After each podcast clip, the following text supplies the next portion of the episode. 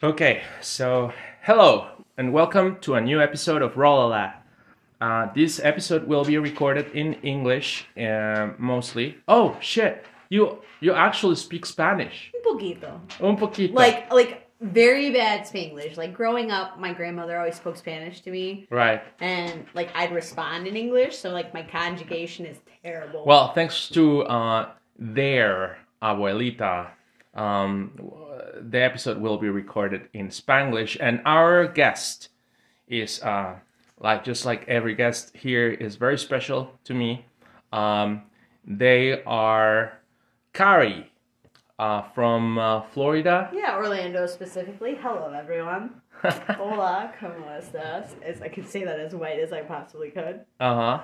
and um, so I met them uh, when I worked at uh, Salinas, um, and uh,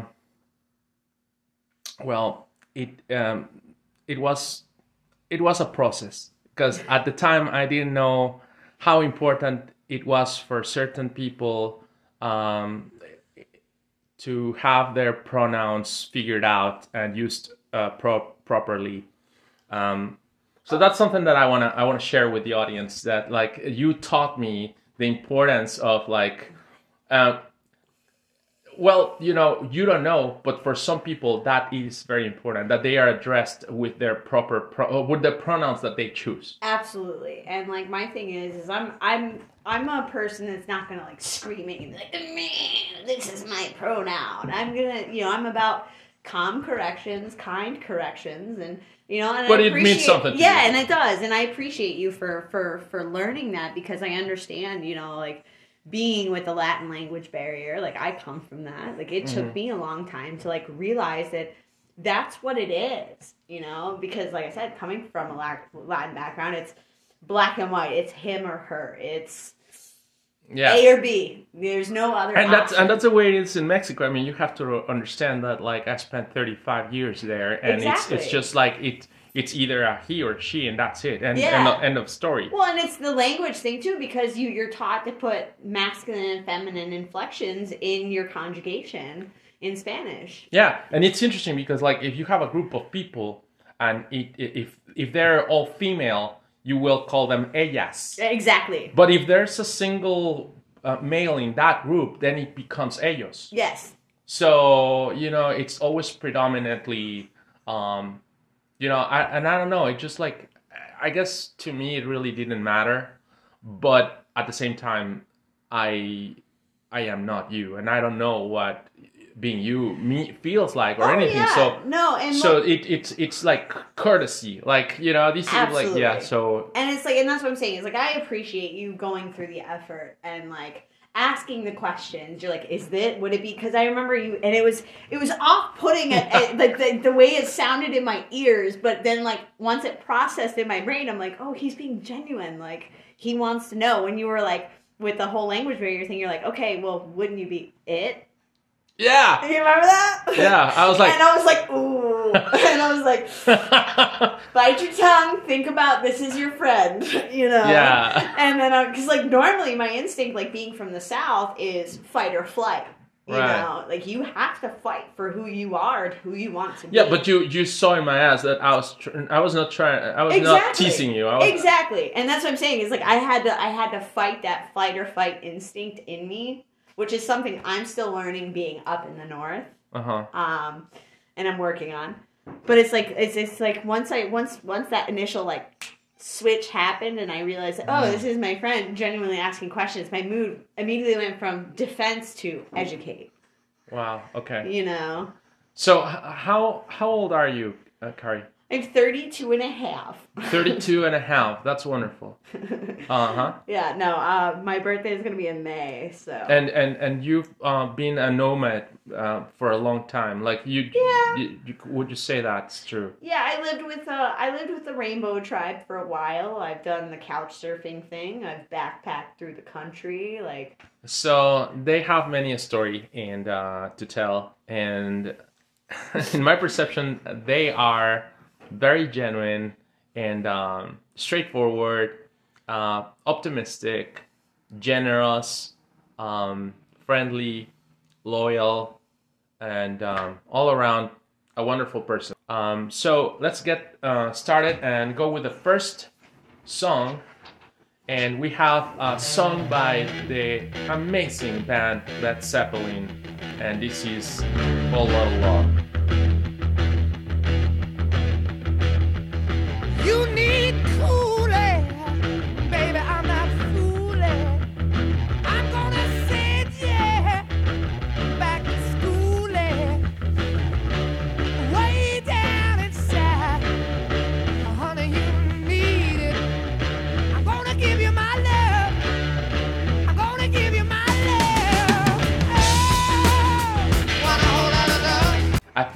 This song is um, one of those top 10 songs to demo your sound system.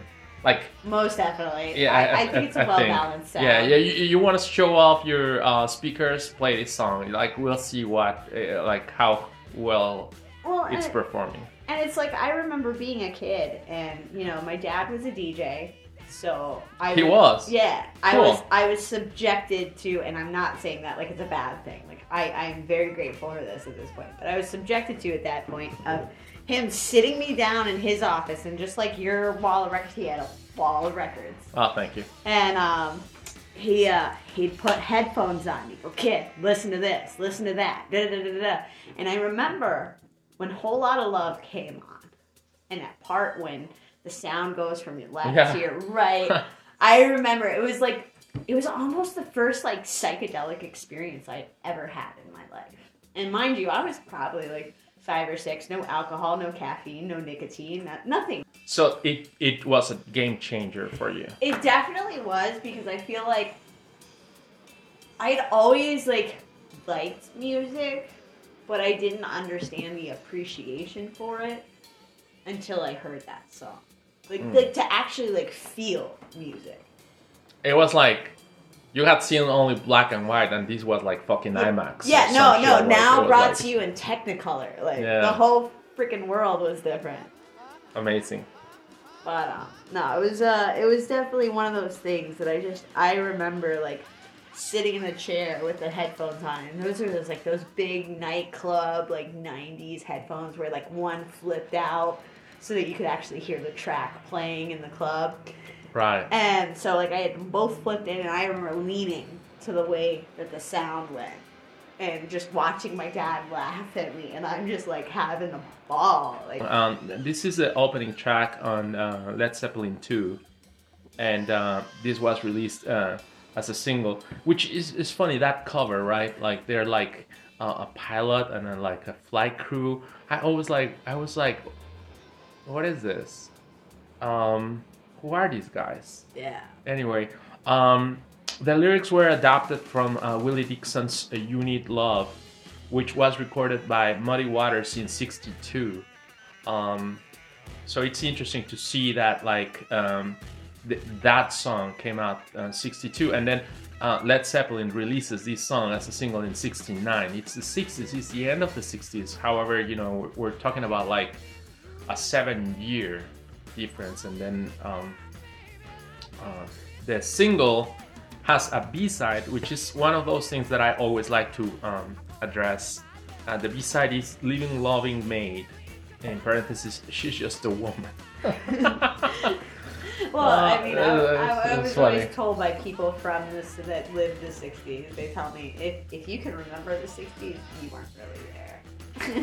right, right. Um, And so, like, that's why when you were like, going back to that whole like you couldn't listen to Robert Plant, Mhm. and I was like, it, it was the '60s. It was fair game. one of the persons that listens to this show is my uncle Eric, and he has the he wrote a book, um, the, the 100 uh, best songs uh, from the 20th century, and uh, and uh, that's why I want to share that. According to Rolling Stone magazine, this is number 100. So, just saying, I don't know. Um, it would be my my uncle is the the type of person that would write like his 100 favorite songs. Yeah. Uh, I don't know if you can like manage 500, but it's always interesting to to hear to hear the opinions of all these people and saying like where a song ranks. Yeah, and I mean honestly, like that's why this list was so hard because it was like ten life changing songs. Like if I could give you like my top 100 all day, I mean, I mean you've heard it. I mean, I listen to like I've been getting into trip hop again lately. Trip hop. Yeah, Awesome. I, played. uh your I was surprised you didn't have any tricky or massive attack or Portishead in I've been list. listening to Massive Attack at work actually. I put on um Olives, You're Not Alone. Mhm. You're not alone. And Sean was like, What is this? And I was like, Bro, this is like OG like drum and bass, like Amazing. awesomeness. I, I rediscovered Mezzanine uh, a few years, a couple of years back when I bought it on tape, and it was I was just like, wow, this is this is such good music to drive to. Yeah. Anyway, again, we digress, but you uh, music nerds, um, I hope you. We'll, we'll get back to driving music through the list. Yes, we will definitely do that. And now we're moving on to the next song, which is a song by um, not such a classic band, uh, Good Charlotte. And uh, their song Bloody Valentine.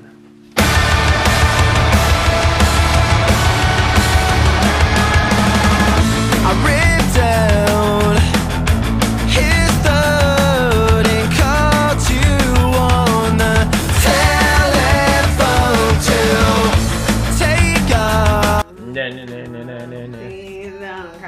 Well, the reason. Okay, yeah, yeah. I, I really, I'm not gonna have a lot to contribute to this one, but I'm so excited to hear what the story behind it is. So the reason for this song is, and you say it's life changing moments. Right. you know so this song for me was a life-changing moment i grew up in a cult i mean church Uh, Uh, it- it's kind of like um, No, it was- synonymous now. yeah no it was totally like a cult like it was it was like charlie manson meets joel osteen. Okay. like bad. Bad news bears. And i remember going it was my last year that i ever went to church camp. Like it was christian summer church camp. You went the whole summer you did eight hours of bible study and two hours of play every day. And then sunday forget about it. It was all religion. So it was one of our last nights in the in the cabin and it was it was free night so we could stay up as late as we want we got all the snacks we wanted and we got like sparkling grape juice and stuff like that and some girl from like three bunks over from me goes i want to play a cd and so we start like putting our pillows under our shirts and like sumo wrestling into each other Okay. Okay. So summer camp during summer camp, you would put pillows under your shirts and yeah, sumo and wrestling. sumo wrestling you put your like and you just like bang into each other like wow Okay, so I have to admit that I really had never experienced much of uh, um, Good Charlotte. I checked this song and I was like, I kind of like. oh don't, no it's it's don't a, get. I hate it. it's, and it- then- it's a bad song Yeah, it's a really bad song. And then, but then you're telling me this story, and the song cannot be replaced. I love that it was like the song that was playing while you were like sumo wrestling with your at friends. church camp. At it's church a camp. song about murder and mayhem at church camp, and it was the first like real punk band that I had ever heard that wasn't a radio edit. You know what I mean? It wasn't like Okay. Blink 182's Right, "What's My. Age Again" on the radio. It was like to me at that time that was a deep cut. You know, and I just remember like my my world changed. I started getting into bands like Sum 41 and AFI, and I started getting like Taproot, and like started going to like the more metally aspects of things versus the very poppy things that like I grew up with. I mean, I, I do have some deep cuts from my dad, but being the conservative Christian that my mother wanted me to be, I was very limited. And what I got to listen to from my dad was, "Don't tell your mother," you know, Mhm. just shh, she's not here right now. You know, Awesome. That's that's amazing. I don't know. It was just one of those things that I realized there was there was a bigger world out there than what I was taught.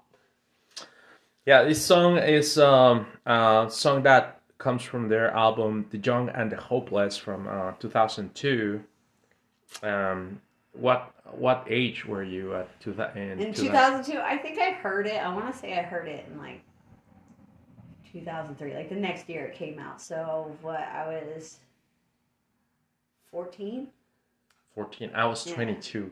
I guess that explains why I was like not really into Yeah, no, and and like I said, even to this day, You- you like know, that it- that album is one of their best, but it's still not a great one. So next song is by Nirvana, and it is uh, a song that is actually a single from their most important album or most acclaimed album.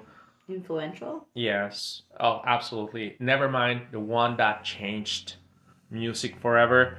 And this song is "Come as You Are."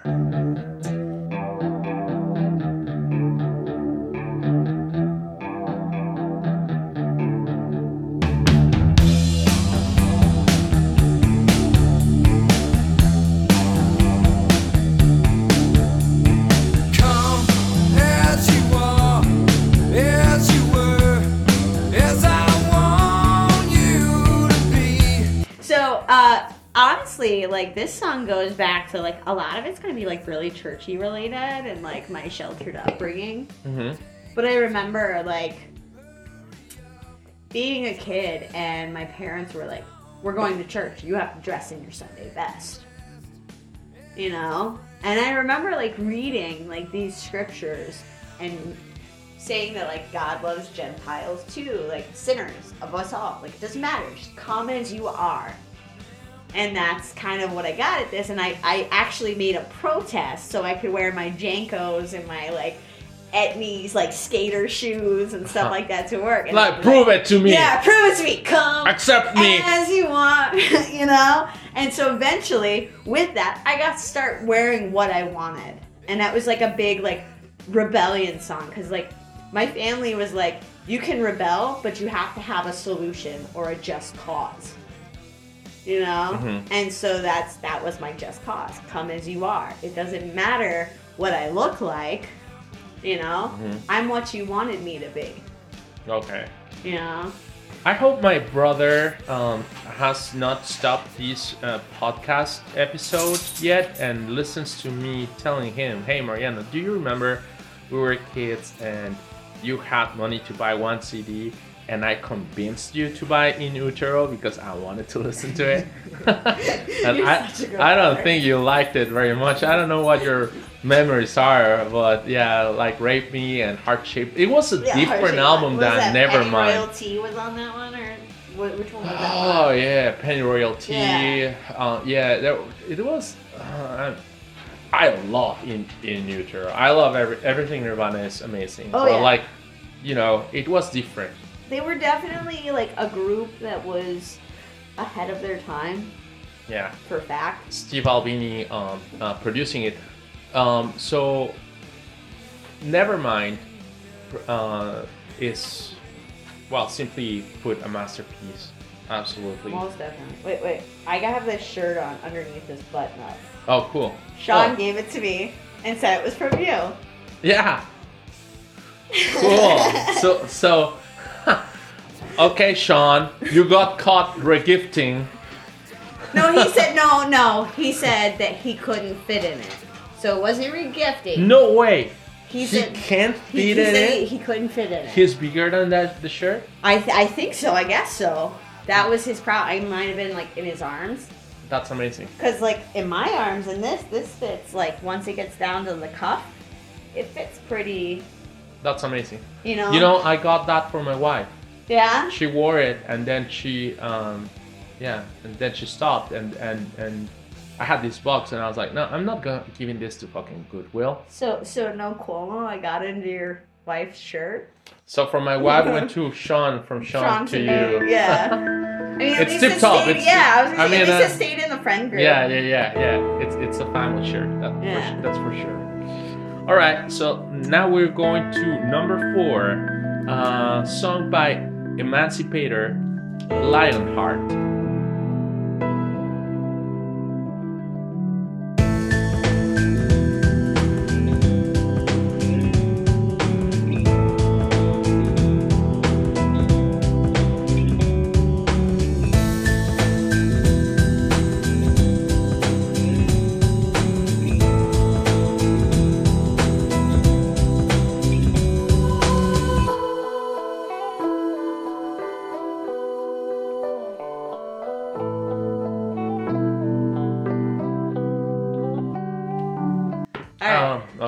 So- Tell me about this. That's definitely an instrumental song, and I definitely recommend anybody to listen to Emancipator at any time of their life. Um, dude is amazing. But that was uh, I had I had uh, gone through an essential like divorce. I was with a girl for six years, and she left me for someone else. And um, so my friend came and scooped me up, and uh, I was feeling very numb to the world and very like closed off. Man didn't say anything. He just put on that song and drove. And I remember driving down the I 4 highway, which is the main highway in Central Florida. So it goes from Tampa to Daytona. And he just drove and let me listen to this song. And I remember coming out of this like cocoon of numbness to like start feeling things again. And I remembered, like a whole lot of love, what it felt like to feel music. To like, Mhm. and I'm not, I'm not just saying like I vibe with it, like to feel it with your entire soul. And it's not something that's got a catchy, you know, uh, uh, what is it? A, a catchy like drop or riff or whatever. There's no there's no words. This is all instruments. You know, it's completely instrumental, and it's very like chill, kind of kind of trancy because you still got that you know in the back, Mhm. but it's. I feel like Emancipator is like the George Carlin of music. You go in, and while you're listening to it, you experience one thing. And when it's over, you experience a completely different thing. So, like, for example, with the whole George Carlin thing, you go in and you'd laugh and you'd have a good time, but when you walked out, you were like, fuck, I need to be a better person, Mhm. you know? And pardon my French, by the way. But, uh, No, no, it's uh, it's uncensored. Okay. Uh, but it's, it was the same thing with like Emancipator, and it, it, it kind of reminded me of like a cycle of life, Mhm. You know. It, and at that time, and I really appreciate my friend for doing this. Like he put on that song, you know, like be lionhearted, you Mhm. know. So I come from like that similar flow culture. You know, and that's why I was so excited to show you and Sam and Sean Yeah, yeah. because that is culture. And what was crazy was that the, the event that I went to was Twisted Tuesday, and we have Whirly Wednesday here. But the bar was called Red Lion Pub. okay. And so to be lion-hearted meant you belonged to that club. And Okay. so like that's what my friend did. He goes, "Hey, we're not a group of sad sacks of shit. Get up, put on your big boy pants. Let's get moving. Let's get lion-hearted. Get on with our life." And it was one of those things that like even when no matter how bad I'm like like if I'm feeling sorry for myself, I put on that song. You know what? Pick myself up by my bootstraps and get going. Cool. You know? I really like that story behind it. Um, as I was listening it uh, to it, um, it reminded me a little bit of like some some beats, some rhythms that like I first encountered heavily through experiencing uh, DJ Shadow, Hmm. and um, I would definitely recommend you to um, explore his masterpiece, Endtroducing I, I actually have a couple of his songs on my playlist for Yeah? work. Yeah. check out Endtroducing like from start to finish and uh Introducing. and and yeah and and which is like introducing but like end instead of in and, and okay. and, introducing yeah it's it's such a classic and uh i think you're gonna love that um so thank you for showing me emancipator i i didn't know anything about it i i literally experienced it um today well, I'm glad that I could uh, and bring that it's awesome. another another big band that you're like introducing to me. It's more uh, noisy now. Number five, it's Blood Eagle, transvestite fist fight.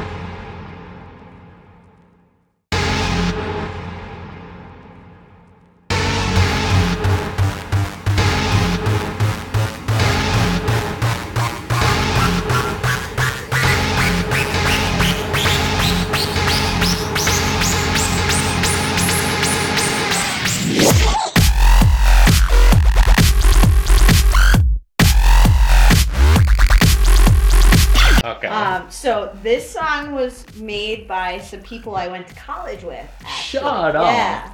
Um, a chick named Lucy and a guy named Ivor. And they used to the video for Transvestite Fist Fight. It was like a nightclub. I don't know if you watched the video. No, I. Okay, so there's a video on YouTube. If you type in Transvestite Fist Fight Disco Bloodbath, hmm it was a nightclub event that would happen twice a year in Orlando, and it was the Party Monster crew from you know like the Macaulay Culkin movie of Michael Alig. You remember that? Mm, Where he like kills somebody, and okay. you remember that? Yeah, uh, vaguely. Vaguely. So this was this party was based off of that crew. We got members of that crew to come and DJ for us, Cool. like DJ Scotto, DJ Keoki. Uh huh. And I remember when I met Keoki, it was the oddest time of my life. I was high on cocaine at an after party after coming to my you know friends my friend from my friend's club, and I'm like we're busting rails. We would play like initial games where you'd like make lines that looked like your initials, and if Mhm. you could do it all in one puff, you were the champ Okay. you know? And so this one guy, he comes and sits next to us. And everybody gets quiet. And I'm sitting there still playing my initial game, having my fun. And I'm like, hey, why is everybody so weird all of a sudden? Like, we're all rolling, we're all on cocaine, like, we're all messed up. Yeah. you know? And my friend, like, yanks me into the bathroom, like, aggressively. I'm like, what, what, what's happening? She goes, Do you know who that is? And I said, No. Who the fuck was that guy sitting next to me? She goes, That's DJ Keoki. He played at the show tonight. And I was like, Wait, like, Wilmer Valderrama played him, right? And my friend was like, Yeah. And so I ran out and I said, My dad blames me for not being you. Because my dad like quit DJing because he had kids to take care of and stuff, but he came out like in New York and New Jersey with Keoki and Scotto, and like they knew each other. That's so funny. And um, it's like, you know, my my dad was traveling around the country, like playing with people like Tiesto and things like that before they were anybody. Like they were still club kids, you know. And it's like, part of me is like, I really wish I hadn't been born yet, just so that you could live your dream. Because that's like that's like the only thing that I've ever seen my dad be happy at. hmm And I'm glad I'm here. Don't get me wrong. No, know? of course, of course. But it's like, man, if it was just like five years later, my dad could have still lived his dream and had me. But because the timing was wrong. And so when I, whenever Keoki would come into like Orlando or something into my friend's bar, I, you know, I get a phone call. Hey, he's here. I go hang out. Hey, man, what's going on? Like, Right. and then just go on my merry way and get fucked up and dance all night. That's awesome. But yeah, that's what I'm saying. Is like transvestite fist fight is definitely my wild, crazy club days. As crazy as that song sounds, is as crazy as that time was. And this song it comes from uh, Soggy Bottom Boys. the song is "Man of Constant Sorrow."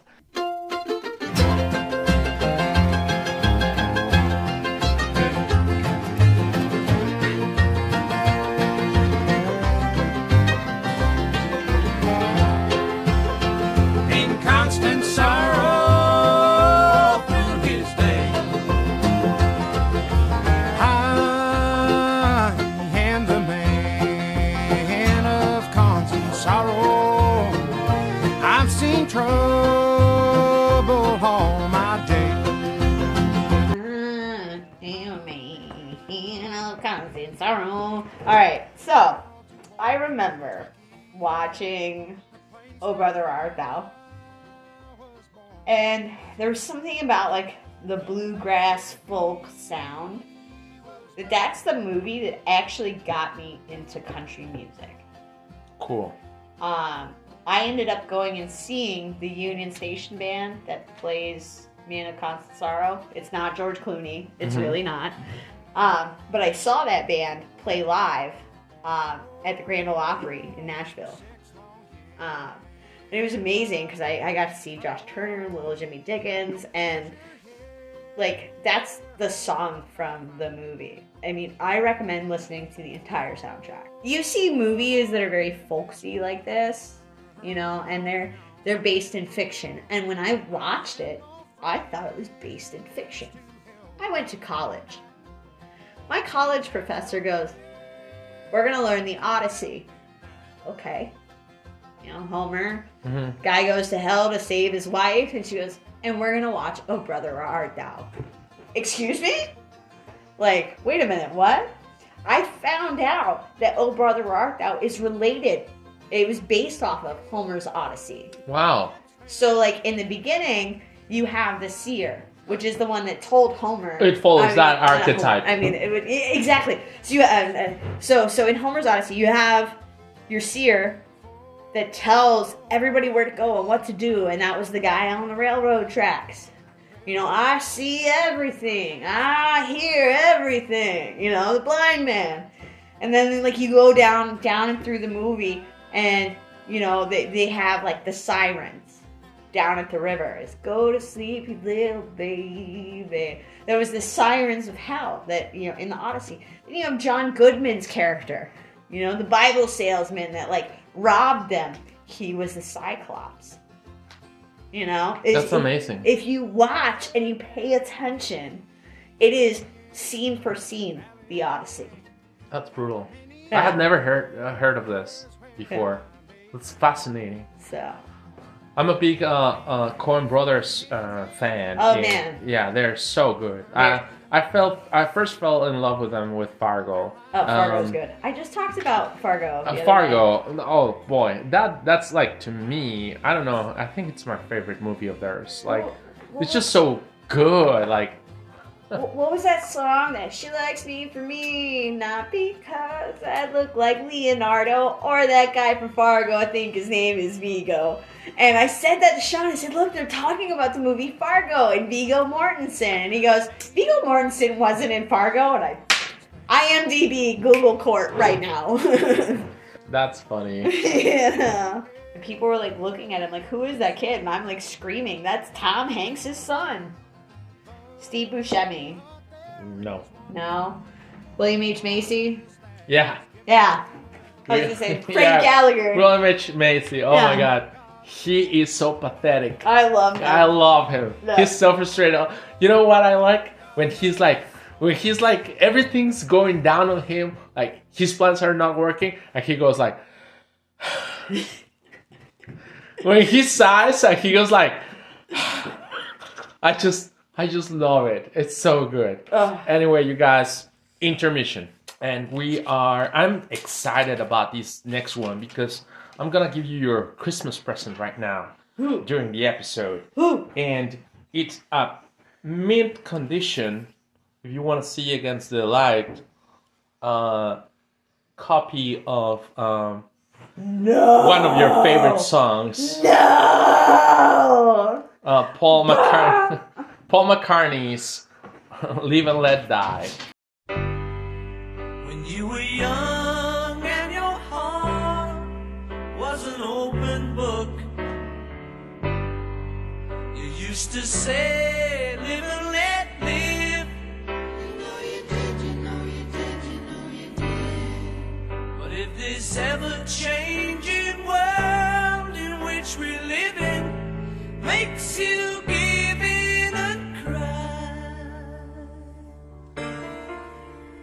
Say, live and let die. Live and let die. Live and let die. Live and let Oh my god, I'm gonna take a picture of this and send it to my dad. He's gonna jizz his You, pants. you, did- you didn't see that coming? no! Sean didn't tell you about it? Oh my god, I'm so happy he, was, didn't. He was like, Sergio got you a present, and I was like, oh. And he was like, yeah. And that was about the end of the conversation. Oh my god. Well, I'm so glad he didn't because that makes this moment more special. Live and let die. Yeah. Wow. My dad was really into James Bond. And it always came out every couple years on his birthday. I think before the Daniel Craig era, it came out what once every seven years or mm-hmm. something like that. And he had been watching since like Sean Connery when he was a kid. Right. You know, and that's the movie that comes out on your birthday every four to seven years. That's what you do. Right. And like that carried on into his adulthood and my childhood. I could sing you every single one.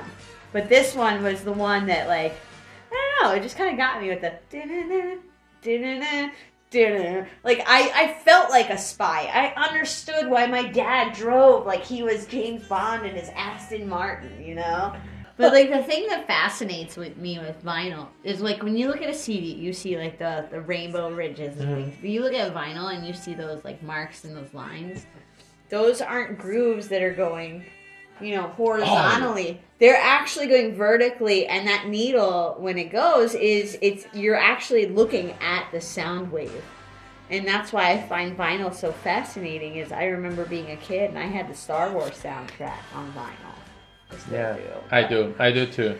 I remember like being up really late, and my parents were like, "Hey, don't stay up late." And I, I put my record on my turntable and put my ear up really close to that needle, and I just start spinning it. Eh.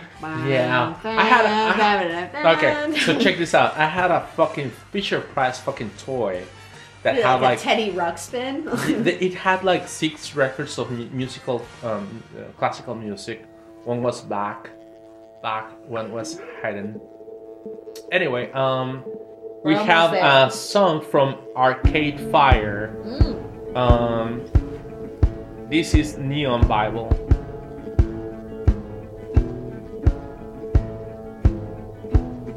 Father hope and a father pain. And the light, they both look the same. Put them out on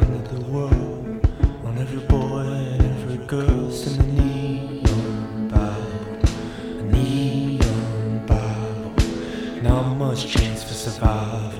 If the neon Bible is right.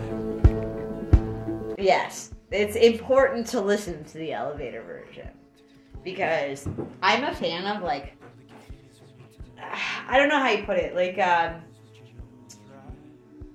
scavenger tunes, meaning like impromptu. Like if I need a certain sound and I don't have that instrument, I'm gonna find something that sounds like it.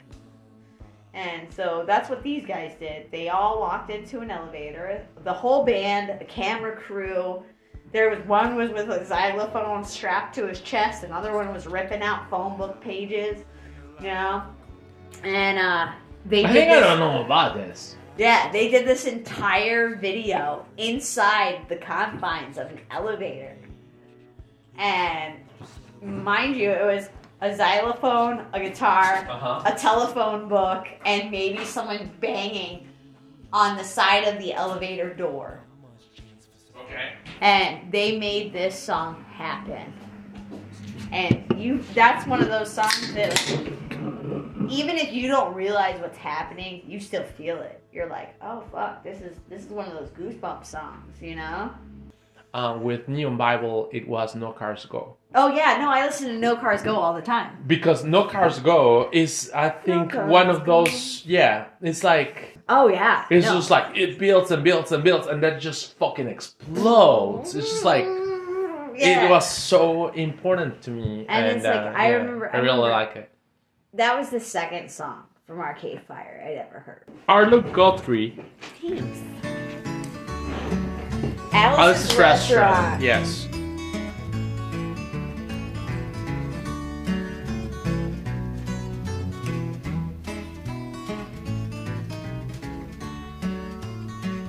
Okay, so I have no.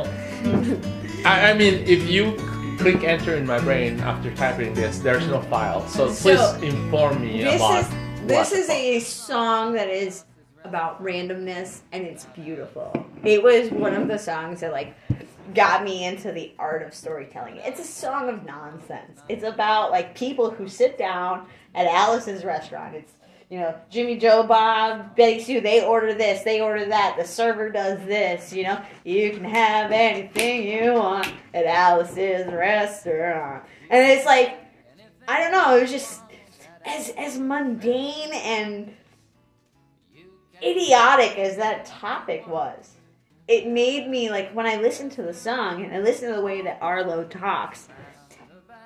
You listen to that song, you close your eyes and picture Alice's restaurant Okay.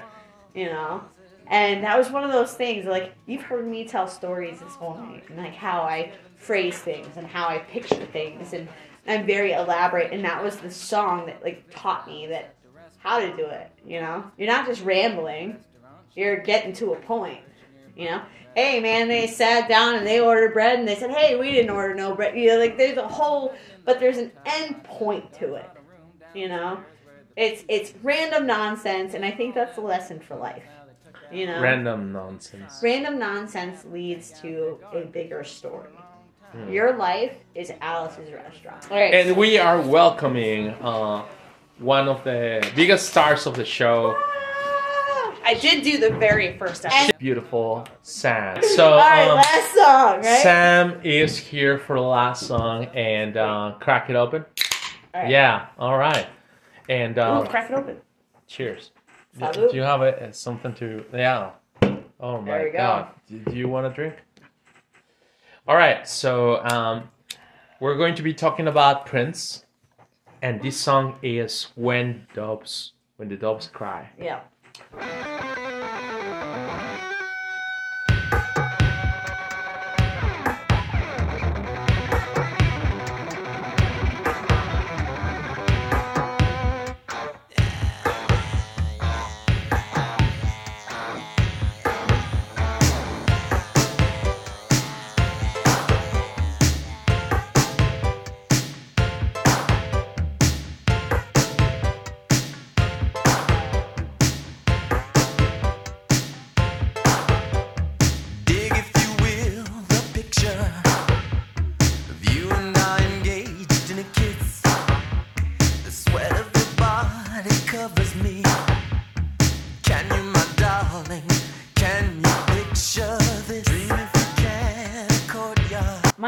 grade english teacher is one of this country's foremost experts on prince Okay. like she teaches college seminars on Prince. on prince Neat.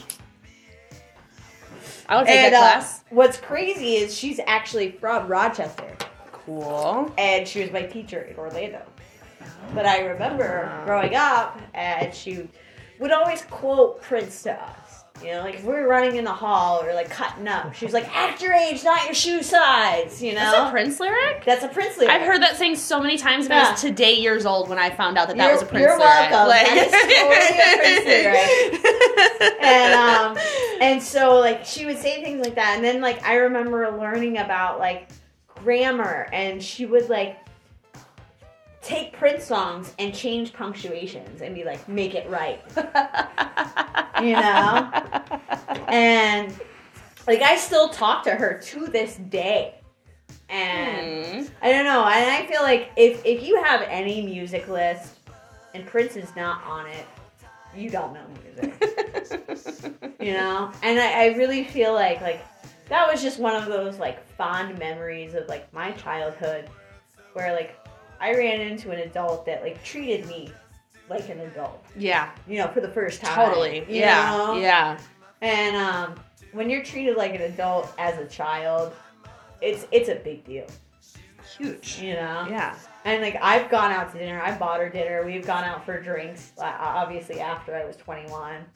you know. Right. Yeah. And uh, and like I said, I, I still talk to her to this day. She'll tell me like, "Hey, I'm running a seminar today. Like, what song should I play?" You know? Aww, uh, that's so cute. Yeah. And mm. like it was really crazy. Is I told her that I moved to Rochester, and she goes, "You know, I was born in Rochester. My parents went to RIT." Wild. Yeah. And she goes, We moved out of Rochester when I was like six. And I was like, dude, you need to come back. And she's like, I haven't been there since I was, you know, little. It'd be nice to come back as an adult. So who knows? Rochester might have one of Prince's experts. That's cool. And like she's officially recognized by like the musical historical historical music society. Well, yeah, as- she's teaching seminars that they're Yeah. accredited. Like, Yes. Yeah. as an, an, an expert in Prince. That's amazing. Oh my god. How does one I mean, first of all, you have to forge that path, right? No, like there is no like, like- path for you to take to just be the Prince expert. She was like, the, the Prince super fan. Like I mean, I get it, but she had to forge her when, path to yeah, become when the she went premier. to NYU, yeah. yeah. she went to NYU. She um, she like made Prince fan clubs. Like I remember, I got my first tattoo when I was eighteen, and I called her and I said, "I got my first tattoo." Within six months, her arms were covered in Prince tattoos. oh my god! Like she is like wrist to neck Prince. She got a print like the the Super Do you have Bowl- any Prince related tattoos? No, I do not. But she had she has Prince's like Super Bowl portrait on her thigh. It is Wow. currently still healing. Holy cow! yeah. She must have been devastated when he passed away. Oh, my no, gosh. it was it was Yeah. a bad scene. Yeah. It was bad scene. It was like He died kind of like my, Michael Jackson died. no, Michael Jackson died from um Because that guy killed him. no, well, yeah, but I really feel like it was when you go through surgery so much like that's why if you Yeah. go through a surgeon Yeah. they tell you you're not supposed to have more than two or three a year. I mean, honestly, When Doves Cry is the first and very seminal song that I ever heard by Prince. Seminal. You know, like that's the one that, Really? okay, that's how I know who Prince is, you know, because that is the very first one that I ever heard. And then when I got older and actually started exploring who Prince is instead of just it being around in the environment and me hearing the songs on the radio, then I learned about songs like Raspberry Beret, Little Yes. Red Corvette, 1999, Yeah. Like Like Kiss. And, Diamonds and Pearls, I didn't even know about any of the songs on that album until I met you. Mm-hmm. Because honestly, I was born in 1988. I grew up with a mom who listened to fucking Red Hot Chili Peppers and ACDC. I'm not I was like, not exposed to Prince as a kid. favorite Yeah. band since I was three. just saying. When it when you talk about influential moments of your life 100. That was and a, what songs you can relate to that. a very similar assignment that he gave to me for the first episode. And I did recently tell him, like, I would like to do another episode. One in English, So and two just another with like 10 songs that I'm vibing with right now. It doesn't have to be so important, yeah. every choice, I'm- you know? Like, oh my god, you guys, I found a song the other that I've been like obsessed. I've listened to it three times today. It, I don't know if you, I've never heard of this band. It's one of those Spotify algorithm things. It's called Struttin', and it's by a band called Thumpasaurus. I think I've heard of them. Oh my god, this guy is amazing. Oh, no, no. It's like this little Never country hop song where he's like, "Hey, I like you too, cause I'm strutting on you." Like, and it's just with a super country thick accent. Like, Speaking of Thumpasaurus, is this is why I I thought I knew this, which actually I don't know who you're talking about, but if you Aw. Sana Sana I got a, got a. Scooby snack. but uh, you should you should listen to Thumpasaurus Rex by Bootsy Collins. I love Bootsy Collins, and I can't, awesome. I can't place that song automatically. So yeah, I'm 100 percent. I, I Yeah. it, it might have been Parliament that did it, but I know like Obvi Bootsy is in Parliament, but it's Mm-hmm. like his like I really just want to. Can It's- I play it's- you guys I- like I a wanna say it's snippet? like- will I get your? I think will by now we can tell the audience that uh, we finished the episode. we Bye, love you guys. guys. Love you. Uh, we're gonna keep on partying, Yeah. and uh, Thank you for having me. Yeah, yeah, you were fucking great, and uh, was thank my you so first podcast I've Yeah. ever done in my life. So. It's also my first one. Yeah, yeah. Yeah, she was the ep- first episode, last episode yet, and uh, Ben Thank you so much. We're, We're gonna, gonna close go out and, to the uh, dulcet tones of "Struttin' by all right, let's do it. Yeah, do it.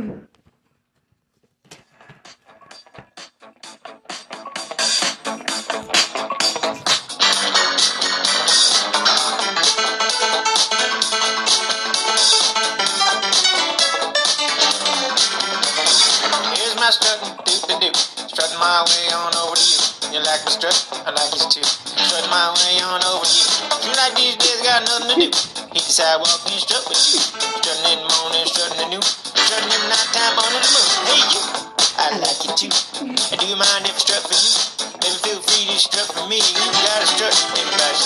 Watch that thing go side to side. Strut so hard with the strutting style. Strut your way into my mind. I'm. Strut so fun. Strut don't cost a dollar. Take my dog and forget. But I'm the dog and I like your smell. Can't help it. You so well. And baby, you got a head start. Strutting your way into my heart. Take your off, make yourself at home. Have a sleep night. On home. Day one, I'm in love with your strut. A day two, I'm in love with your strut. A day three, I'm in love with your strut. And guess what? I'm in love with your strut. Day one, I'm in love with the strut. Day two, I'm in love with the strut. Day three, I'm in love with the strut. And guess what? I'm in love with the strut. I like your strut. You wanna go strutting and strutting? You like my strut. Then let's go strutting. I like your strut. You wanna go strutting and strutting? You like my strut. Let's go strutting. That was amazing.